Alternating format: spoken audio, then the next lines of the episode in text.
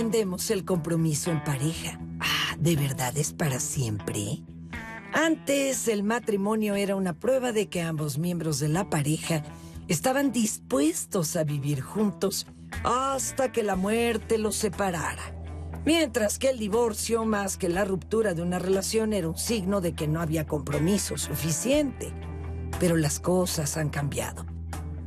Según cifras del INEGI, de los 335.563 matrimonios registrados en el 2020, hay una disminución del 33.5% respecto al 2019.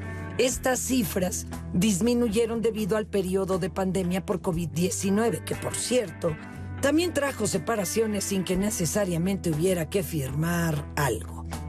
Los compromisos se rompen, pero también se acuerdan y se establecen. Actualmente, no necesitamos casarnos para estar comprometidos, ¿o sí? Elegir vivir con alguien representa para muchos una forma de comprometerse, pero está igual de validado que el matrimonio. Tú quedas a la pareja para que tenga claro que estás comprometido. ¿Qué esperas de la otra persona?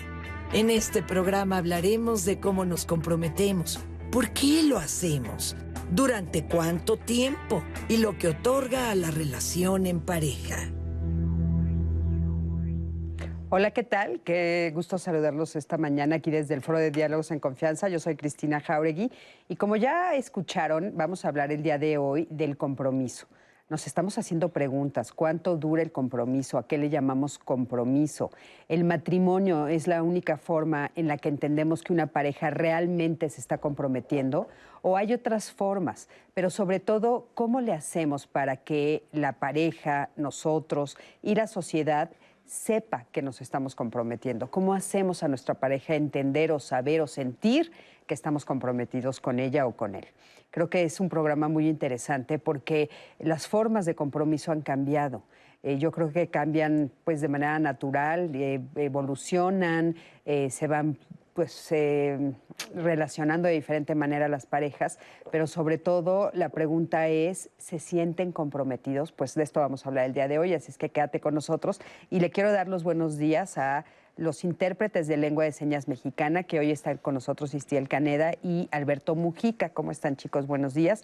Y por supuesto a mi queridísima Anaí. ¿Cómo estás, Anaí? Buenos días, Cris. Pues muy emocionada. Uno, porque ya es viernes. Y dos, porque ya estoy viendo conectadas a las personas aquí en nuestra transmisión en Facebook, en YouTube.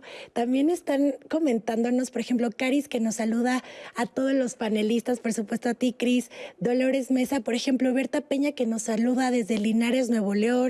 Eh, María González, pues muchas gracias por estar conectadas con nosotras y pues vamos a estar preguntándoles, Cris, a la audiencia varias, varias dudas que tenemos también nosotras para ustedes. ¿Qué es el compromiso? ¿Qué consideran que es el compromiso en pareja para ustedes? Váyanos escribiéndonos porque creo que eso va a ser riquísimo para construir el programa de hoy junto con los invitados e invitadas. Así que escríbanos y también, por supuesto, márquenos al 55 51 66 4000. Recuerden que todo el centro de contacto con la audiencia está muy pendiente de sus llamadas y me las comparte en vivo. Construyamos juntos este programa, Cris, porque yo creo que va a terminar muy bien la semana con el tema de compromiso. Por supuesto que sí. Estamos muy comprometidas aquí con Diálogos en Confianza. Con la audiencia. y con la audiencia, por supuesto que sí. Y bueno, miren qué bonito el vestido que traigo el día de hoy. Este es un vestido de Oventic. Eh, Ensamble Artesano es una iniciativa de Fundación Haciendas del Mundo Maya y Taller Maya. Este vestido tejido en telar de cintura por artesanas chiles de Oventic Chiapas en su técnica de tejido han dispuesto líneas de colores contrastantes para hacer un diseño único. Las mujeres tejedoras también hicieron las uniones y los acabados y los detalles totalmente a mano. Vean nada más qué lindo y aparte también el tono, el color. Lleva unos detalles de brocado de manera discontinua justamente para dar mayor sutileza a la pieza. Y bueno, la técnica, como ya saben, es telar de cintura y el material es algodón y toda la, ahí están viendo en la pantalla cómo pueden eh, adquirirlos, porque nos preguntan mucho que dónde los pueden adquirir. y sobre todo que, bueno, los podemos combinar de, con pantalones, con botas. Este, aquí hoy lo traigo yo con pantalón, se ve padrísimo. Me encantó el color. Sí, el color está lindo. Muchísimas gracias. Y bueno, pues le doy los buenos días a los invitados del día de hoy. El día de hoy tenemos con nosotros a Miguel Ángel de León. Él es maestro en psicoterapia de niños y adolescentes. Es director y fundador del Centro de Atención y Educación Psicológica ISCALTI y un queridísimo amigo. Bienvenido, Miguel. Muchas Ángel. gracias. ¿Cómo estás? Un placer, contento de estar aquí, sano, afortunadamente. Sí, sí, Y con sí. un tema que me parece fundamental, ¿no? Para el crecimiento y desarrollo de la sociedad. Sí, por supuesto. Un año y medio más de no vernos, ¿verdad? No Yo habías venido, no nos había tocado. Vi- sí, pandemia vine, muy al principio de la pandemia. Ya tiene un rato que... Ya, es que se pasa de volada. Sí. Bienvenido, Miguel Ángel. Qué bueno que estás aquí con nosotros. También está con nosotros Berenice Torres. Ella es psicóloga clínica, maestra en sexualidad y equidad de género y especialista en terapia sexual. Berenice, ¿cómo estás? Muy bien, muchas gracias, Cris. Buenos días. Y pues complacida de estar aquí y aprender juntos. Claro que sí, muchísimas gracias, gracias por estar aquí. Y también está con nosotros Ana, Alicia Torres Torres. Ella es maestra en antropología social y doctorante en trabajo social. Alicia, ¿cómo estás? Hola, muy bien, gracias. Bienvenida. Buenos días. Qué gusto tenerlas y Un tenerlas gusto. por aquí. Oigan, eh, a mí me gustaría, eh, pues no sé, preguntar, empezar a preguntar, ¿cómo entendemos esto del compromiso? ¿Cómo entendemos la palabra compromiso? ¿Qué es para nosotros el compromiso? Pueden empezar, Miguel Ángel. Fíjate que me parece como- clave y, y fácil, por la misma palabra, compromiso, con promesa, diría yo, ¿no? El compromiso es una promesa que haces, pero lo que le da la fuerza es cuando esa promesa la cumples, porque hay gente que promete mucho y no cumple, entonces no hay compromiso como tal. Y el otro factor importante es a qué me comprometo, ¿no?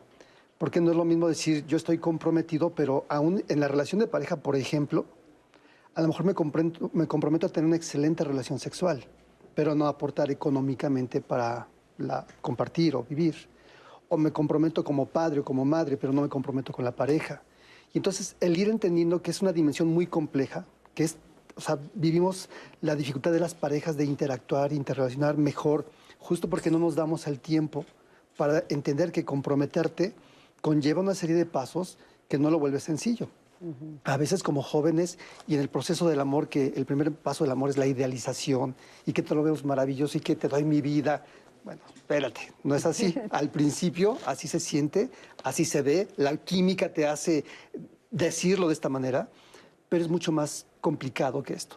Me llama mucho la atención esto que dices de dividirlo, porque la verdad nunca lo había eh, como observado desde ahí. O sea, ¿tú crees que en la relación de pareja entonces nos podemos comprometer en diferentes áreas y en otras no? Claro, mira. Ahora, no es, no, es, no es verbal. Exacto, ¿no? exacto, y no es verbal, porque yo digo, desde mi trabajo lo veo mucho con los papás, ¿no? Estoy seguro que los papás de mis pacientes aman a sus hijos, pero la familia, la pareja, se queja de que no hay el compromiso con ella. Es un excelente proveedor, es un excelente padre, ¿no? Pero como pareja, o viceversa. A veces las mujeres están tan comprometidas con los hijos que dejan de lado al esposo, ¿no? Es- o sea, entonces, tener la comprensión de que el compromiso implica varias dimensiones y además tiempos, porque también tiene que ver con el crecimiento personal e incluso con la posibilidad de una patología. Es, a veces hay cosas que no son porque yo quiero este, no vincularme. Si piensas en una patología como una personalidad este, esquizoide, ¿no? Que, son personas que tienen mucho aislarse, meterse hacia adentro, que tiene que ver la bioquímica y que tiene que ver la historia de vida que tú tienes, es bastante complejo. Y yo puedo hacer un juicio y decir, ah, es que es un frío, es un indiferente. ¿Quién sabe? A lo mejor sí se está pudiendo comprometer en algún nivel que quizás no estás valorando, pero no lo conocías bien. Y entonces, el tema de hacer pareja, dicen por ahí que primero para hacer pareja hay que ser individuo. Ya estoy más o menos cubierto en mis necesidades básicas, entonces estoy en la posibilidad de ofrecer o de dar a alguien más algo que, que quiero y que puedo, porque a veces Claro. no, es que, no es que pueda, es que quiera y que pueda también. Claro. ¿Y ¿Tú qué opinas sobre el compromiso? O sea, ¿cómo entendemos el compromiso? Sí, bueno, el compromiso puede ser en distintas etapas y como bien lo, lo comenta, en lo individual, pues eh, nos estamos comprometiendo a pues adquirir cierta este, educación o cierto este, nivel educativo y, cierto eh, acceso también a relacionarnos, a, interactuar con, los demás, ¿verdad? Eh, el compromiso también tiene que ver con una cuestión cultural y con normas morales y prácticas relacionales. Entonces, eh, ¿qué aprendí en casa y cómo lo aprendí para comprometerme? ¿no? Entonces, desde la etapa de la primera infancia, si yo aprendí a a ver este, en lo próximo un compromiso, eh, tanto este, de pareja como eh, integral, familiar, bueno, desde este enfoque eh, este, heteronormativo, ¿no? También, pero bueno, ya hay estas nuevas formas de, vislumbrar también la, el compromiso, ¿sí? Entonces creo que tendríamos que empezar a a observar y a ver cómo se han estado rompiendo los paradigmas eh, este, de, los estilos de vida que de antaño pues este, eh, se estaban como eh, normando, ¿no? Había una idealización y de hecho había una normatividad que, que, estaba regulada por incluso la política pública, el cine, por ejemplo, las formas en que se hacía el proceso de cortejo, noviazgo, matrimonio. Entonces, cómo ha ido, ajá, cómo ha ido influyendo. Entonces, hay muchos aspectos que, que eh, influyen y eh, a nivel individual, obviamente, eh, en qué creo y en qué me comprometo y a través de esa convicción, pues voy a hacer estos, estos vínculos. Claro. Qué interesante porque sí es cierto, ha, ha cambiado mucho en el transcurso, sobre todo en los últimos años la forma en la que nos relacionamos y entonces también el compromiso ha cambiado. O sea, no, no es que no haya compromiso, es que ahora se establece de otra manera, ¿no? ¿Tú qué nos puedes decir sobre pues, Pues el compromiso creo que es un pacto que se establece en la pareja. La cuestión es que es implícito, ¿no? Y como muchas veces es implícito, no, yo, no, yo doy por hecho que tú tienes muy claro lo que yo quiero, y la otra persona da por hecho que yo también tengo claro lo que él quiere y no lo hablamos, ¿no? Eh, la idea del compromiso es relativamente reciente en esta cuestión de eh, lo que se dirige hacia el matrimonio, ¿no? Eh, digo reciente, porque 200 años, pero antes de eso no existía eh, la idea del compromiso por amor, ¿no? De, que la pareja se establecía a partir del amor, del amor verdadero, para siempre, incondicional, amor romántico.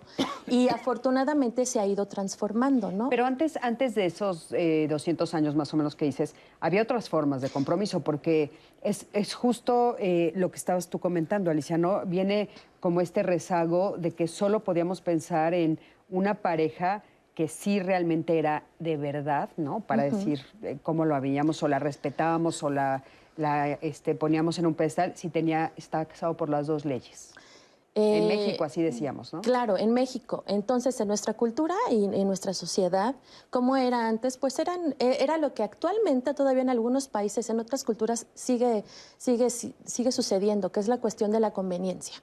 ¿No? Eh, sin embargo, en nuestra cultura, pues eso nos enseñaron a través, como decía Alicia, como de, de todo lo mediático, ¿no? Los cuentos, eh, las propias historias, cine mexicano y toda esta cuestión de eh, qué es, cuáles son los elementos y para qué es el compromiso, ¿no? Que, que la idea del compromiso va con esta cuestión de estabilidad, compañía, pero como decía Miguel, creo que eh, actualmente el compromiso tiene más que ver con, primero el compromiso conmigo de mi bienestar, qué es lo que necesito, qué es lo que quiero, y luego a partir de ese compromiso conmigo, con quién decido compartirme. No necesariamente eh, que tenga que ser el preámbulo, esta cuestión del compromiso hacia el matrimonio, ¿no? Creo que por eso las estadísticas son tan cambiantes.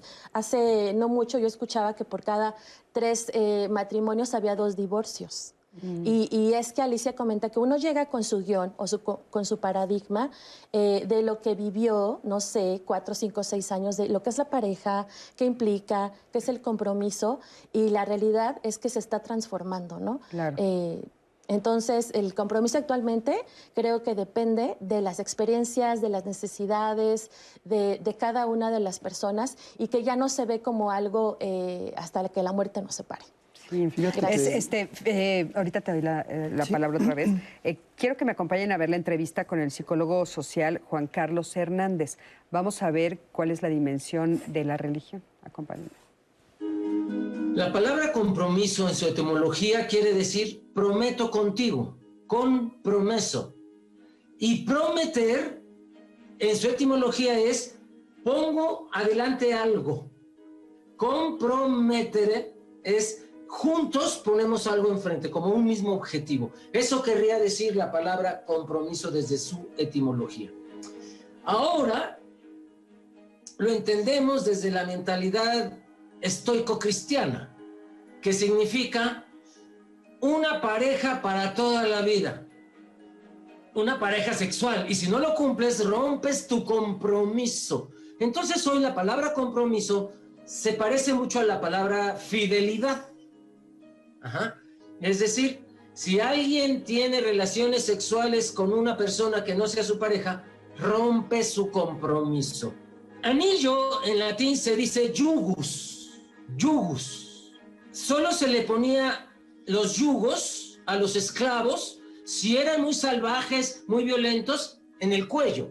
Y el yugo se le ponía al esclavo más obediente después del cuello en el tobillo, porque hambreado, flaquito, débil y un jalón al tobillo, pues fácil lo tumbabas y no se te echaba a correr. Oye, ya está más obediente, más abnegado el esclavo. ¿Dónde va el yugo? En la muñeca. Por eso le llamamos esclava. Oye, ya de veras no se nos va a echar a correr, es un esclavo leal. ¿Por qué no ponerle el yugo donde no lo lastime, pero que todos sepan que es un esclavo? Y se ordenó que se pusiera el yugo en el dedo anular izquierdo. Entonces, ¿Cómo se dice quien lleva el anillo conmigo o quien me puso su yugo? Mi cónyugus. Mi cónyuge significa quien me esclavizó, quien me puso el anillo de esclavo. Y la ley de las doce tablas del año 450 a.C. en Roma ordenaba que adentro del yugo debía escribirse el nombre del dueño de ese esclavo y la fecha en que lo compró. Y eso es lo que lleva un anillo de bodas, ¿no? Este, adentro grabado. En el siglo XVII empezará lo que llamamos el romanticismo europeo. Se va a expresar en las artes, en la música, el romanticismo, en la arquitectura se expresa el romanticismo, en la poesía, en la literatura. Y entonces vamos a empezar a crear lo que hoy conocemos como el amor romántico, donde el compromiso es amarme para todos los días de tu vida, pero además tu compromiso es, si es necesario, morir por mí. Pero he de decir, en honor a la verdad, que solo se exigía a las mujeres. Qué maravilla de cápsula. Y bueno, estamos hablando de. Me encanta cuando rastreamos las palabras y los símbolos y los signos al pasado, porque entonces creo que se nos revela una verdad que no nos damos cuenta que estamos reviviendo una y otra vez. Y mientras lo estábamos diciendo, estábamos viendo cuántos tenemos el, yugo. el yugo en nuestro dedo. Pero sobre todo este, esta idea de, bueno, el nombre y el año en el que tienes el yugo con esa persona. Pero fíjense, ahorita eh, es eh, muy revelador, pero yo creo que hasta hoy, a pesar de que hemos estado diciendo todo esto de que hay, hay cambios, hasta hoy los rituales y estos simbolismos, todos, todos, todos los queremos. ¿Por qué? Sí, este, no sé si ya leyeron Sapiens. Sí. Él plantea algo muy interesante ahí, Yuval Harari, ¿no? Eh, justo quería decirte esto. Parece ser que la confianza es un elemento fundamental que cohesiona y le da solidez y peso a esto, ¿no? O sea, cuando yo soy confiable, entonces mi compromiso es creíble. Con tus hijos te dicen, por favor, papá, te lo suplico, y le das algo antes de que cumpla, tú no se lo puedes dar hasta que no sea confiable tu hijo. Si se lo das antes, lo malcrías y se vuelve voraz y demandante y egoísta. Y con la pareja es exactamente lo mismo. Y él va explicando ahí, ahora que regresamos a esta historia que me fascinó, qué bárbaro, este, está padrísimo, lo voy a volver a buscar. ¿Verdad? Este, cuando Sapiens evoluciona a lo que somos hoy, a lo que hemos alcanzado hoy, a diferencia de otros homínidos, ¿no? Este, el Neandertal ya no existió, este, el, este Homo erectus ya no. Lo que propició que pudiéramos evolucionar era la capacidad de ponernos de acuerdo, tener comunicación y hacer pactos y honrar esos pactos. Un billete de 100 dólares no te cuesta, en términos reales, no te cuesta 100 dólares o lo que podrías canjear por 100 dólares. Pero hicimos un pacto, tú, tú, tú, yo, el auditorio, que vamos a decir, esto vale 100 dólares. Y desde esa confianza le damos un peso y una validez a nivel mundial a ese dinero. Si esto lo trasladas a las relaciones humanas, y entonces nosotros decimos, tú y yo hacemos un pacto y decimos, el amor es fidelidad, a lo mejor la pareja de mi hermano y de mi vecino, otra cosa es el pacto ahí. Pero en la medida que creemos en ello, confiamos y nos volvemos confiables para demostrar que así es, entonces creo que se da esta unidad. En la teoría le llamamos la teoría del apego, que es muy estudiada últimamente, en donde lo que tú haces es darle a un niño, un niño con una buena autoestima, es un niño que fue constantemente amado adecuadamente, eh, dice Winnicott, eh, suficientemente amado, ¿no? No más, no menos, lo que este niño necesita. Pero en el fondo, que tuvo la suficiente, el, el, ambiente suficientemente confiable como para que él sepa y tenga internamente la convicción de que la vida es buena, es linda, le va a ir bien y confiar en sí mismo y parte de ti mismo. Cuando una persona tiene una buena autoestima, un buen apego, es capaz de entrar al compromiso. Cuando no tuve esto, puedo tener muchos miedos, puedo tener muchas fantasías. Eh, por ahí otro autor que dice los teatros de la mente. Llego a una relación, ¿no? Y entonces tengo mi teatro. Sí. Mi mujer debe de ser, ¿no? O mi hombre debe de cumplir. Si yo no conozco los teatros de la mente del otro y los míos, y en el momento que alguien dice una mala palabra o tiene un mal momento, yo hago una historia de eso, le doy una interpretación, pero a lo mejor es exactamente diferente a lo que mi pareja está pensando, ¿no? Al ratito, si hay tiempo, para no tomar demasiado la palabra, les cuento una historia que ejemplifica perfectamente esto, cómo te confundes con tus teatros de la mente. Ah, ahorita no las pláticas, pero es, es como muy interesante esto, ¿no? ¿De qué nos sirven los rituales? O sea, esto que, que estábamos viendo ahorita del el anillo, bueno, tú traes un anillo, Miguel Ángel trae un anillo, yo traigo un anillo, tú no traes, ¿tú traes anillo? No. aquí, aquí en el foro sí. todos traemos anillos, o sea, es algo ya nos balconeó Cris. Y que aparte, no, y que aparte te lo sí. quieres poner todos los días, ¿sabes? O sea, sí lo traes y la gente te lo busca. Es muy impresionante, es un ritual. ¿Por qué son tan importantes los rituales que se combinan con esto del compromiso? Sí, bueno, eh, dan significancia uh, y dan, eh, digamos, eh, más allá del, de, del, sentir o del sentir pensar, eh, físicamente está como eh, normado, y bien lo, lo, lo, comenta en la cápsula, desde el proceso histórico y cómo este, estos símbolos se han ido transformando y se sintetizan en este, en, este anillo que va en el anular y, y este que representa, además sí. que, que, va en la vena que va hacia el corazón. Hacia el corazón, Ajá, claro. Entonces, eh, considero que, que, los rituales son, son importantes y, y pueden ser rituales... Eh, que sean desde esto del, del, cortejo, que me tocó estudiarlo en mi eh, trabajo de, de etnográfico de, de, la maestría en, en Zaguayo, Michoacán, y, bueno, cómo eh, se dan sutilmente este intercambio de, de relaciones eh, amorosas y a partir del contacto visual eh, podemos este, establecer un, un, un intercambio de, de, este, de, gustos, ¿no? Eh, tan solo este, eh, por, por, lo que vemos, por lo que olemos, por lo que escuchamos. Eh, en, por ejemplo, justamente en, en espacios eh, de, de, provincia, en, en, México, pues se dan los rituales, este, o se daban porque se han ido transformando en, este, en códigos de, de dar la vuelta en la plaza o la serenata dominguera que Chava Flores también la, la, la, este, sí, la dejó, de, la, nos dejó en, en, En, en el canto. En el Pero canto, fíjate sí. que tienen, tienen un elemento estos rituales que a mí me parece que son muy importantes. Lo quiero dejar sobre la mesa porque vamos a ir a un corte, que, que tienen que ser públicos. Justo, ¿no? Cris, porque Tienen que ser públicos, sí, dime. Porque justo, por ejemplo, Rubén Aguilar que nos dice, el compromiso matrimonial termina ya no siendo de pareja. Dice, ya es algo de tema de religión, costumbres, es social. Y por eso tanta disolución, porque ya no es el tema de pareja, solo es algo social. Fíjate qué interesante y esto. Vamos a ver si es cierto, ¿no? Sí. O sea, porque yo he observado en mi práctica, yo he observado que en el momento que hacen el, el ritual, o sea, que ya sea ponerse Sí. el anillo o hacer una ceremonia del tipo que sea, hay algo interior que cambia en ellos.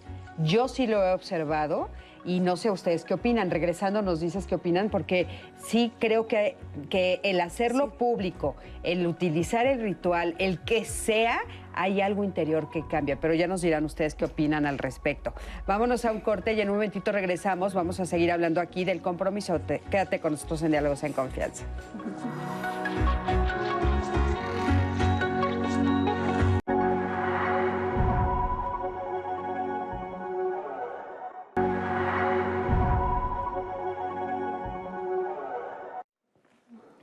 Ya estamos de regreso con todas y con todos ustedes. Quiero hacerles una pregunta.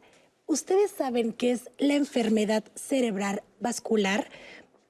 Le voy a decir algunas características y ustedes me van a decir y anotar si de verdad consideran que han sentido esto, entumecimiento, debilidad o parálisis de cara, brazo o piernas en uno o ambos lados del cuerpo que aparece de forma repentina. Si ustedes se identifican con algunos de estos puntos y saben al respecto, o si no, pues los invitamos y las invitamos a que sean parte del programa del lunes de salud porque vamos a responder esa pregunta. ¿Qué es la enfermedad cerebral vascular? Los esperamos el lunes.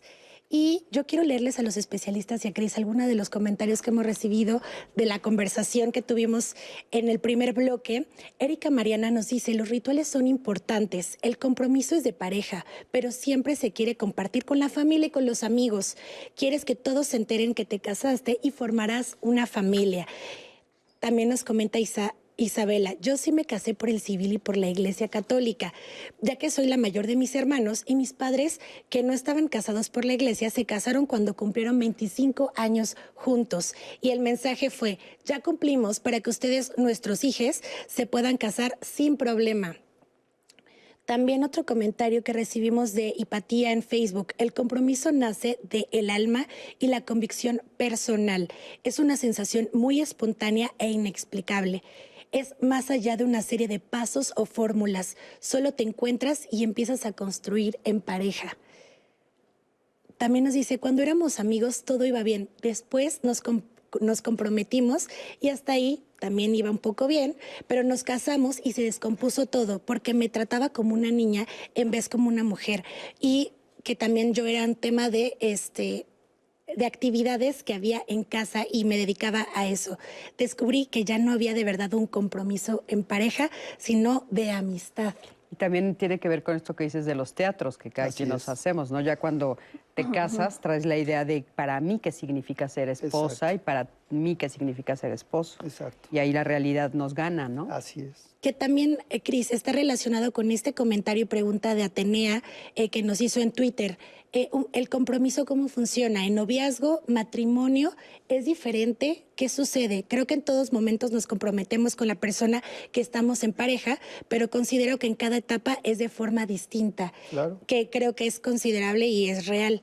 También otro comentario que hemos recibido, este que, no- que nos hicieron en Facebook, que es la importancia de casarse eh, para la familia. Nos dice, como gracias a esto, eh, hoy por hoy en mi familia ya se llevan mucho mejor con mi pareja actual porque nos casamos. Ese tipo de comentarios que recibimos y que también está hilado con esta cápsula que tenemos de Giovanna porque ella también nos habla un poco del tema de matrimonio. Así como ya escuchamos de la pareja de matrimonio de 25 años que se casaron hasta que cumplieron los 25 años de unión libre a la pareja que se casó luego, luego de que eran noviazgo. Entonces, bueno, eh, Giovanna nos dice eso, en 1980, por cada 100 matrimonios, Cris, había cuatro divorcios y en el 2019, 31 divorcios. Vamos a ver lo que nos dice Giovanna. Sí, las cifras del INEGI están interesantes porque mm, ya había una tendencia muy marcada a que los matrimonios estaban en disminución y los divorcios en aumento, ¿no? Entonces, si, si comparamos, por ejemplo, desde 1980 al 2019, por cada 100 matrimonios, en, en 1980 habían cuatro divorcios. Y ahora eh, hay 37 divorcios por cada 100 matrimonios no es que no nos estemos comprometiendo, sino que estamos cambiando el significado del compromiso. Estamos entendiendo diferente el compromiso y por lo tanto también entendiendo diferente el matrimonio. Para poder interpretar esos datos tendrías que preguntarte eh, quiénes se casan o cómo son las personas, eh, qué características tienen. Y si ves en promedio, eh, tienen 30 años más o menos y un nivel educativo, estoy hablando de México, un nivel educativo máximo de secundaria. Entonces, pues sí tiene que ver qué es el compromiso dependiendo de quién lo pregunta, ¿no? Y en qué contexto eh, vive, ¿no? En qué condiciones, en qué parte del país, en qué cultura, con qué valores, etcétera. Porque si ves en proporción, el total de las personas casadas, ¿no? Que son mayores de 15 años, son 38%. Y de las que viven en unión libre, son 20%. Entonces, en los últimos 20 años subió 10 puntos la unión libre y disminuyó 10 puntos el matrimonio. Entonces, está, está cambiando la forma en la que estamos eh, viendo el compromiso. Sin embargo, sí hay cosas que se mantienen, ¿no? Por ejemplo, la idea de estar juntos. Y entonces, pienso que sería bueno mm, pensar en distintos modelos relacionales. O sea, no necesariamente todos tenemos que seguir el mismo monogámico, etcétera. Eh, deberíamos de pensar más en términos eh, éticos, qué es lo que buscas al vincularte con alguien más y si entonces tu idea de compromiso tiene que llevarte forzosamente por ese camino, ¿no? De exigir propiedad y exclusividad y, todo tu dinero aquí, etcétera. ¿no? no sé si en el futuro vamos a terminar todos viviendo cada quien en sus mini casitas, porque también ya esta es otra tendencia, ¿no? Departamentos que son eh, tipo estudio y así tienes la libertad de tener tu propio espacio e invitar a dormir a quien tú quieras y que nadie se entere de tu vida privada. Pero ya no vamos a formar grupos grandes, ¿no? Ya familias grandes o estas cosas ya no van a suceder. Eh, lo más probable es que el matrimonio sí vaya en disminución. Tal vez no en lo simbólico, o sea, pero en lo legal Sí. Entonces los datos del INEGI va a seguir disminuyendo, pero las personas van a seguir haciendo sus rituales públicos para que, para que eso le dé significado al vínculo. Wow, maravillosa esta cápsula también y cuánto aprendizaje, porque dice eh, los matrimonios han disminuido y sabemos, lo hemos escuchado, que eh, la idea de matrimonio, el, ese ritual de matrimonio pues, como que se tiene que renovar, ¿no? Y eh, muchos en unión libre, pero al final termina diciendo, hacen rituales, ¿no? O sea, es como, hay algo que necesitamos hacer, que esta, esta fórmula del matrimonio tradicional ya no nos los está ofreciendo, pero hay algo que necesitamos hacer. Estamos como en ese, en ese intercambio, ¿no? sí, estábamos hablando de qué cambia, ¿no?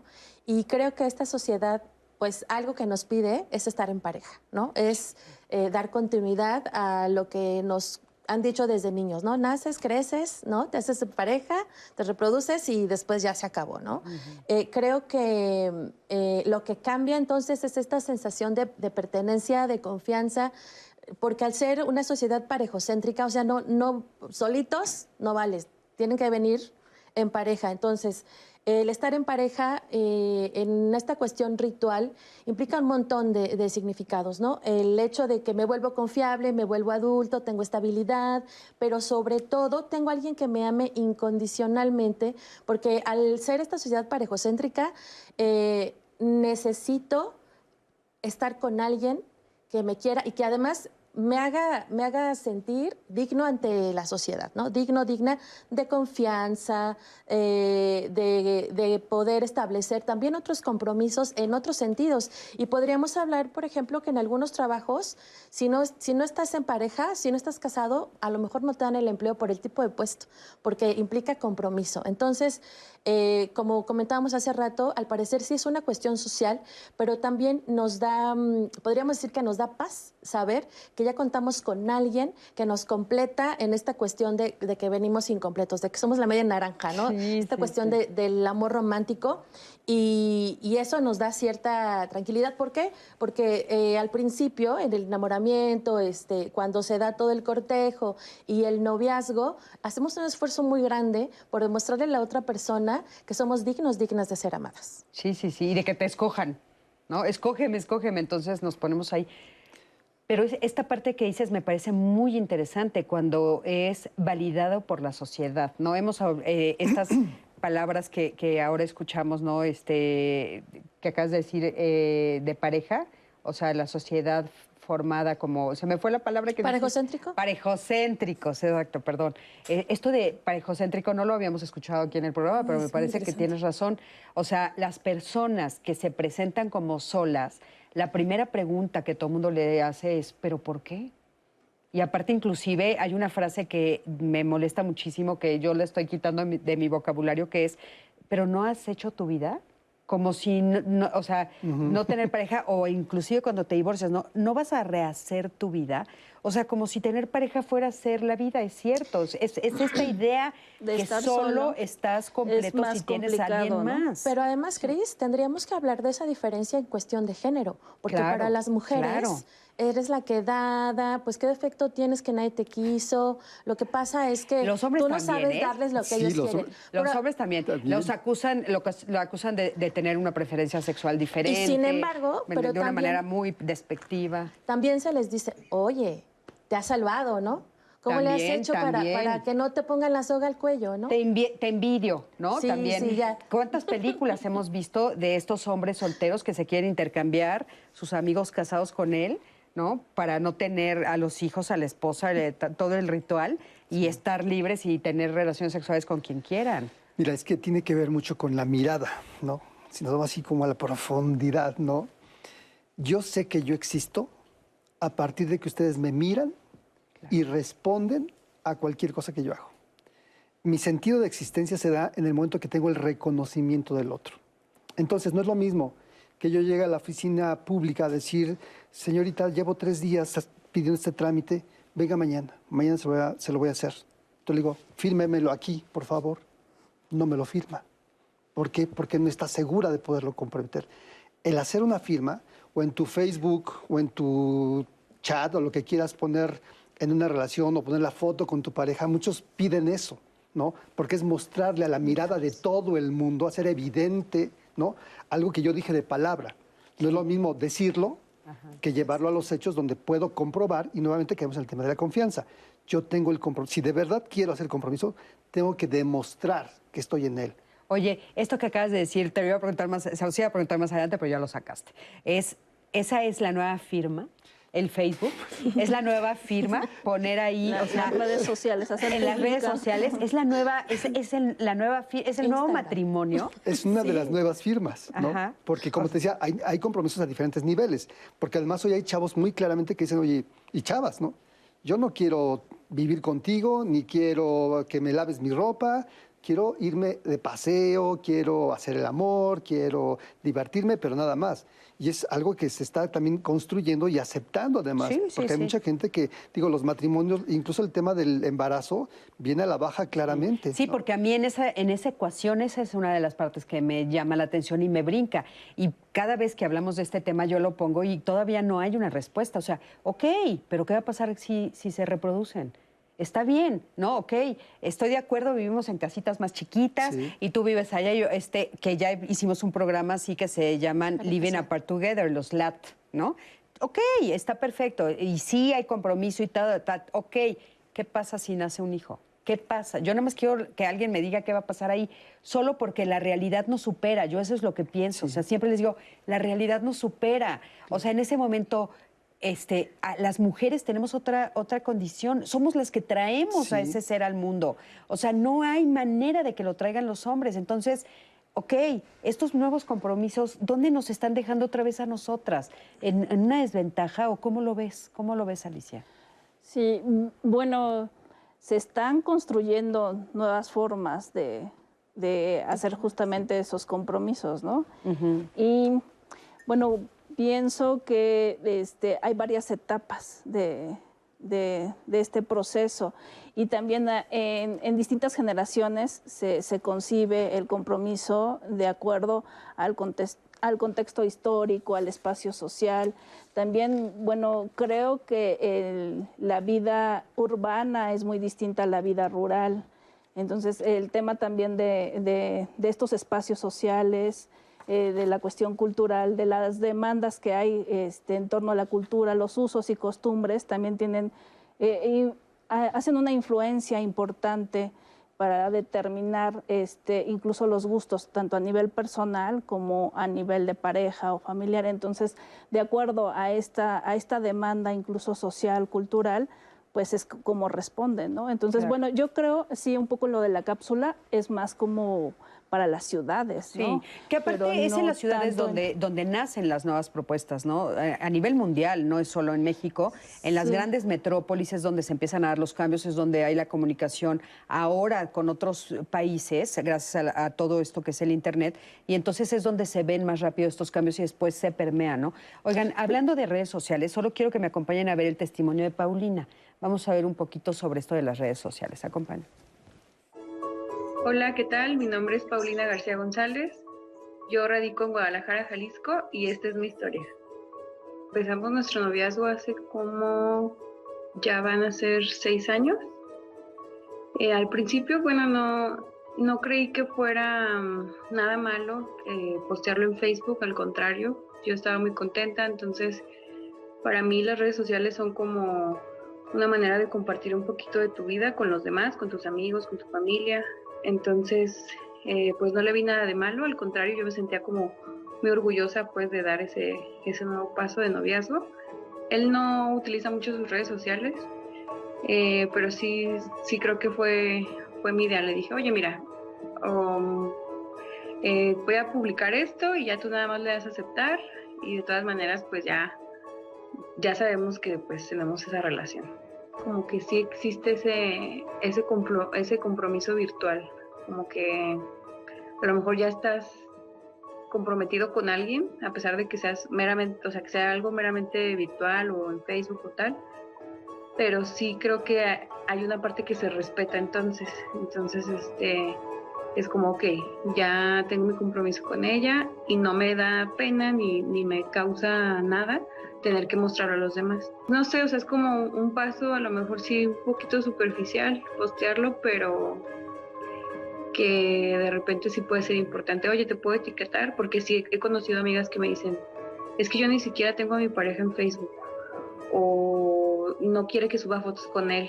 Entonces es como esconder a la persona y han sido veces que pues terminan mal porque ellos realmente estaban escondiendo algo. Entonces pues yo creo que sí, pues el que nada debe, nada teme y es algo para divertirse, o sea, es algo para compartir. Y este, bueno, al final sí, sí me pareció importante ya poner en, el estado o, como, como un acontecimiento importante, pues que ya por fin nos habíamos podido casar porque era como, o sea, sé que es algo como muy superficial, pero pues igual se siente padre que los demás vean y se enteren y sepan pues que ya diste otro paso, que has evolucionado de alguna u otra forma. Muchísimas gracias por este testimonio. ¿Y cuántas preguntas? Por ejemplo, eh, o sea, ¿ustedes creen que anunciar la relación en las redes sociales es demostrar que estoy comprometido? Puede ser una forma de hacer evidente que estás con alguien más. Y entonces en la opinión pública todos se enteran. Ya si alguien más se mete ahí, pues ya es como con conciencia de, hechos que entras o no entras. Oye, antes era esto de la iglesia, ¿te acuerdas que ponían un papel para que ah, estaba un tiempo, ahorita se me fue el nombre. Los votos, creo, ¿no? Es, eh, exvotos no, se llama. No, ¿eh? sí. Bueno, ponían las amonestaciones. Las amonestaciones. Y te ponían ahí entonces fulanito y su tanita se van a casar para que hubiera, mm, que todo el mundo lo supiera y por si alguien no estaba de acuerdo. Pero pues llegaban a más a tu comunidad, ¿no? Porque a lo mejor había alguna de las parejas dobles matrimonios. Y solo era tu comunidad el que iba a leer y el que se enteraba, pero aquí se enteran a nivel mundial. Sí, claro. O sea, aquí se enteran a nivel mundial, es que es otra dimensión. Ahora, ¿qué pasa si yo no estoy lista? ¿Qué pasa si yo no quiero? Este, pues que se publique. ¿Qué, estoy, ¿Qué mensaje estoy dando? Yo creo que las redes sociales son una extensión de nuestra privacidad. Y todo, todo lo que hacemos o no hacemos eh, dentro de la relación, sí me parece que tiene que negociarse, pactarse, este, llegar a acuerdos desde un inicio. ¿Cómo vamos a, a- a relacionarnos ¿no? desde, desde lo virtual y por supuesto también desde lo, desde lo real? Eh, hay personas para las que es sumamente importante eh, estar validando constantemente esta relación. Y hay personas que deciden, digamos que por protección, por poner un límite, mantener esa relación eh, en lo privado. ¿Por qué? Pues porque uno nunca sabe, ¿no? Porque solamente la pareja sabe los acuerdos y, el contexto o, las cláusulas que tiene esa relación, del tipo de relación que sea. O sea, no necesariamente que sea un noviazgo, no necesariamente que sea este, directo al compromiso y con anillo o, o al matrimonio, sino en la medida de, de la pareja que se constituye, es la medida de los acuerdos. Sin embargo, no todos o todas, todes se atreven a hablarlo, a decir cómo vamos a manejar. Y entonces se da esta cuestión de estar viendo si ya ahora que somos novios de verdad, este, posteó, ¿no? O cambió su estado de comprometido. Eh, eso significa muchas cosas y, y sin embargo no se habla en, en muchas ocasiones y se van guardando ahí como heridas, resentimientos, reproches,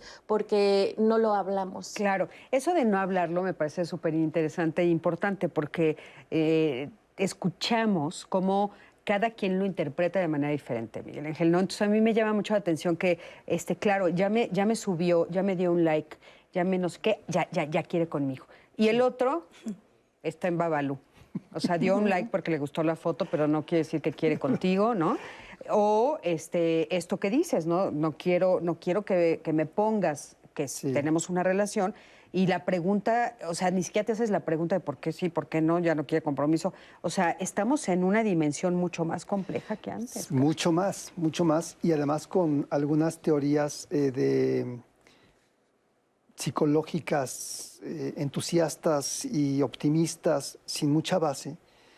Creo que uno de los peligros con esto es cuando tú idealizas algo y entonces desde la idealización y desde tu subjetividad le das un sentido a ese like o a ese no like, porque a veces hay casi rupturas de relaciones porque no le puso like. Sí, ¿no? sí, sí, sí, sí. Yo tengo- Entonces, Yo tengo un testimonio. A de ver, eso. a ver, a ver, dinos, cuéntanos. sí. Levanté la mano como Sí, no, dinos, dinos, dinos. ¿Qué, qué dice? Dice, yo quité a mi pareja de Facebook porque él nunca en ocho años eh, subió una foto nuestra o dio like a alguna de mis fotografías. Y lo que ella nos explica es que en un momento él entraba sí a su perfil y que siempre terminaba ella regañada o con eh, alguna pelea de celos. Y dice, terminó bloqueado. O sea, fíjate, ¿qué significa que una persona con la que estuviste ocho años y hoy lo que significan las redes nunca suba una foto tuya? Es que fíjate, eh, es ahí donde Eric Fromm dice que hay cuatro pilares para el amor. Y uno de ellos es el conocimiento. Porque voy a dramatizar. ¿Qué tal que esta muchacha la secuestraron y le da pavor al muchacho? Que lo vean, ¿no? O qué tal que tiene otras parejas. O sea, la, la interpretación que puedo hacer de esto es muy amplia. Por eso, darme el tiempo y no dejarme ir luego, luego con la emoción de... Digo, hoy, hoy mis pacientes jóvenes me platican mucho y, y- y curiosamente algunos me platican mucho que luego, luego, el primer día que conocen a la chava ya se dieron y a, los, este, a la otra semana pues ya todo lo que podía darse de más ya se lo dieron. Ya se lo dieron, ¿no? sí.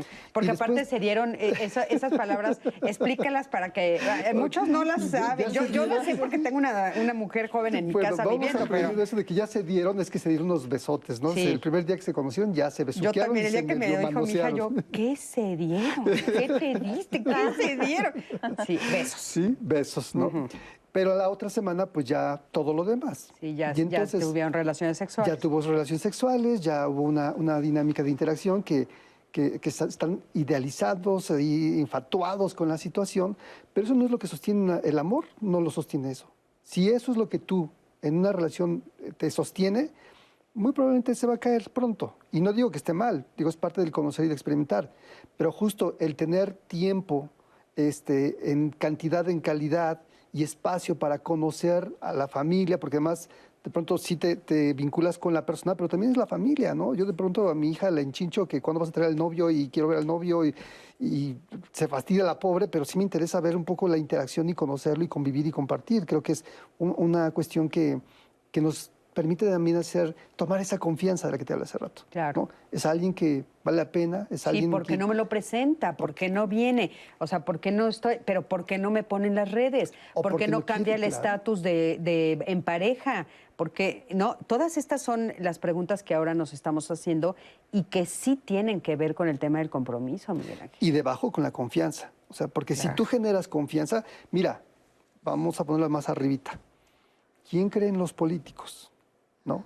¿Qué, qué- qué político te hace sentir que está comprometido? ¿No?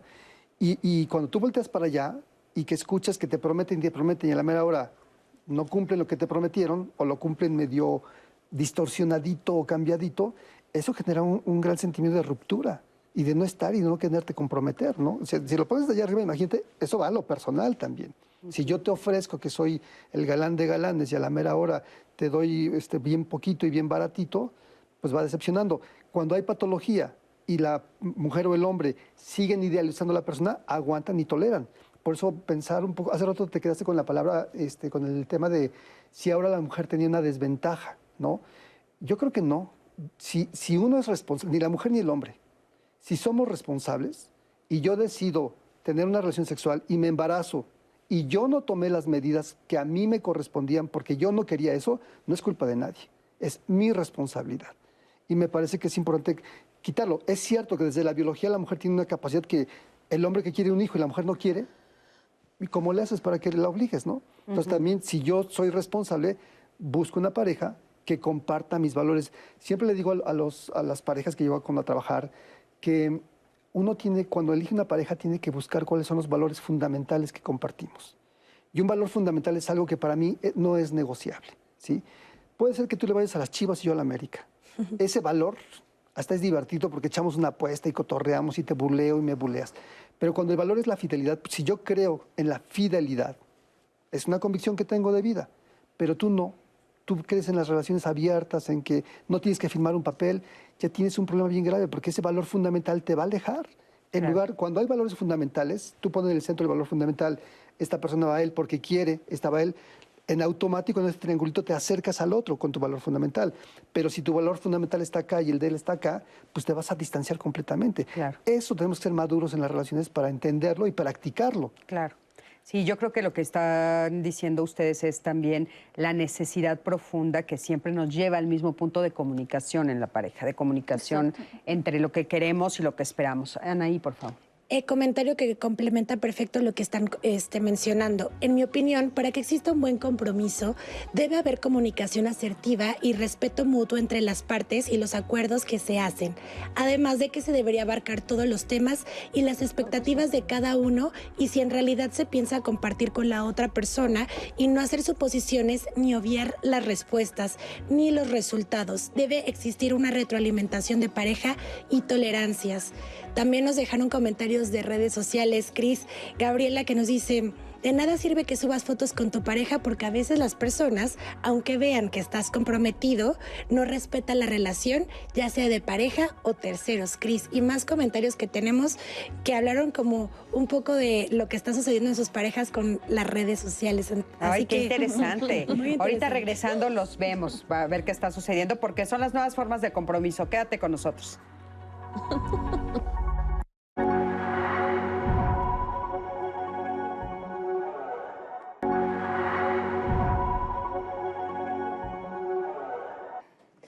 Pues ya se pusieron buenos los comentarios en redes sociales y aquí en el estudio. Ahorita voy a leer algunos de sus, este, de sus testimonios que nos compartieron en Twitter y también en Facebook. Pero antes de eso, quiero compartirles que el programa del próximo viernes, porque ya toda la producción estamos muy emocionadas, emocionados para que surja el tema de encuentros sexuales, eh, porque es verdad que siempre nos hacemos esta pregunta de cuál es el tiempo correcto. Muchos eh, hombres y mujeres tienen esta idea de que eh, tal vez lo ideal no es tener relaciones eh, sexuales en la primera cita o en la tercera, o cada uno ya tiene incluso sus reglas. Esto es verdad, esto es lo, lo correcto, lo no correcto. Bueno, vamos a estar platicando sobre el tema con, por supuesto, Cristina Jauregui. Así que las invitamos y los invitamos a que sean parte de esta conversación. Ustedes váyanos escribiendo en redes sociales, encuentros sexuales, ¿cuánto tiempo hay que esperar? Váyanos escribiendo. Y ahora sí, yo les prometí antes del corte, Cris, unos testimonios de redes sociales. Les voy a leer este que nos pidieron que fuera anónimo. Mi pareja y yo vamos a iniciando una relación y le propuse que desde un inicio lo hiciéramos público en Facebook, pero no la vi convencida y quedamos que mejor más adelante y lo volveríamos a platicar. Para mí, más que importante, es un divertimiento por todo lo que provoca en nuestros entornos, porque el que ya sepan que estamos en una relación puede generar más conflicto de lo que ustedes consideran. Mm. Bueno, eh, esta persona lo ve de, de forma Y positiva. es que habría que, habría que ver, eh, o sea, ahí hay algo que no nos está contando, ¿no? Que nos cuente la segunda parte. Exacto, porque puede ser, este, es la, ella era novia de mi mejor amigo y entonces ahora sí lo hacemos público. O eh, somos primos, o este, Sí. somos del mismo sexo, o Claro. no, hay algo ahí que, Que que no, nos no- está contando. yo también creo cuéntanos, que- Cuéntanos, cuéntanos, que nos escriba todo el contexto. También nos escribieron, están dando el punto clave. No sé por qué dicen que debemos de rehacer su vida o estamos haciendo la vida.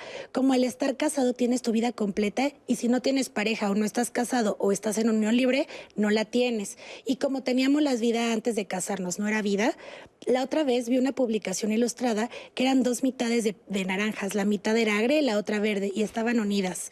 Eh, cosidas con un cáñamo negro, cosidas con aguja eh, capotera y decía, no era tu media naranja, pero eres necio. Es decir, esta idea lo que nos da- dice Carmen es que sigue existiendo la idea de la media naranja, Ay, sí, que era no. lo que estábamos platicando previamente. Rompámosla porque somos enteros, Con enteros, Berenice, enteros. sí, totalmente. Y te puede, si tú eres naranja, puedes estar con una fresa si quieres.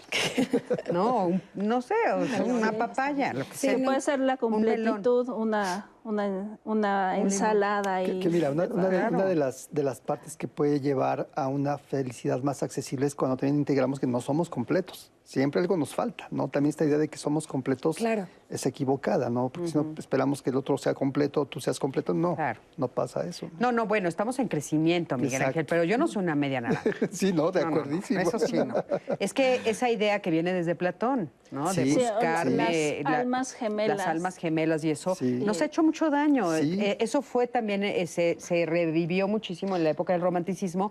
Y no, o sea, somos seres obviamente en crecimiento y, y- y yo quiero a otra persona que esté en el compromiso de crecimiento, pero que tenga su vida y que, que tenga sus proyectos y que, o sea, no- Claro, no, estar tiene cargando que ver a con, nadie. con esta cuestión de independencia y autonomía, Exacto. porque la, eh, en esta cuestión del amor romántico nos dijeron que, eh, de acuerdo a esta cuestión heteronormada, tú como mujer necesitas un hombre que, ¿no? Te cuide, te proteja, te provea, te... porque tú entonces no puedes. Claro. Y tú como hombre necesitas a alguien que te cuide también, porque como eres hombre y como te vas a trabajar y como provees, no tienes tiempo de cuidarte, ¿no? Toda esta cuestión de la ropa, este, cuando estás enfermo, y entonces creemos que no podemos, pero la realidad es que sí estamos completos en el sentido de yo puedo desarrollar mi autocuidado, mi buen trato, y desde ahí vincularme con alguien más, Claro, establecer claro. relaciones bien tratantes para irme expandiendo en este sentido de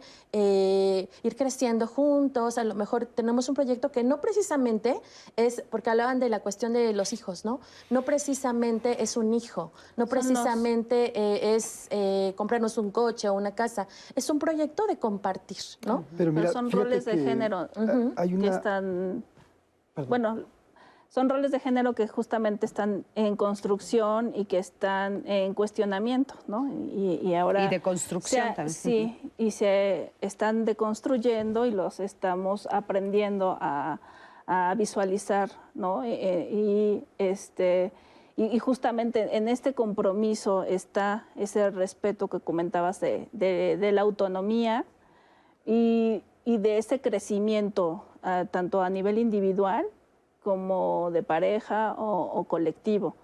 Entonces creo que ah, sí ya no hay tantos estos prejuicios, ¿no? Creo que Claro. sí se han ido rompiendo estos paradigmas y, y- y bueno, pues eh, se ha reaprendido, ¿no? O sea, yo veía a mi abuelo, que, que en paz descanse, él para nada se metía en la cocina y al final de, de sus días tuvo que aprender a cocinar y tuvo que aprender de, los cuidados paliativos, ¿no? Entonces él, él, estuvo ahí al pie del cañón y, y algo que, que este, fue como una ruptura. Claro. Es que aparte, perdón, hay, hay ahí esta idea atrás de, para yo ser hombre, eso es lo que me toca para ser mujer, eso es lo que me toca. Entonces, claro, de repente lo que no nos damos cuenta que lo que estamos peleando son estos eh, prejuicios y estereotipos aprendidos, que no es cierto que nos vuelven hombres, no es cierto que nos vuelven mujeres, pero así me lo enseñaron. Entonces, yo no puedo ser, o sea, a mí toda mi sociedad me va a criticar si mi esposa no se comporta como mujer. Pero además, no es solamente, no es cierto que, eh, yo me tenga que comportar como, ¿no? Como hombre o como mujer, sino que esta cuestión em, tiene también que ver con la validación, con te reconozco, te vuelves digno de ser amado, amada porque estás cumpliendo. Entonces, afortunadamente, yo quiero pensar que la estadística, esta cuestión de la unión libre y el matrimonio está cambiando porque ya eh, las relaciones son eh, más igualitarias en algunas, en algún estrato social, porque nos decía la estadística que eran 30 años con un nivel educativo hasta secundaria.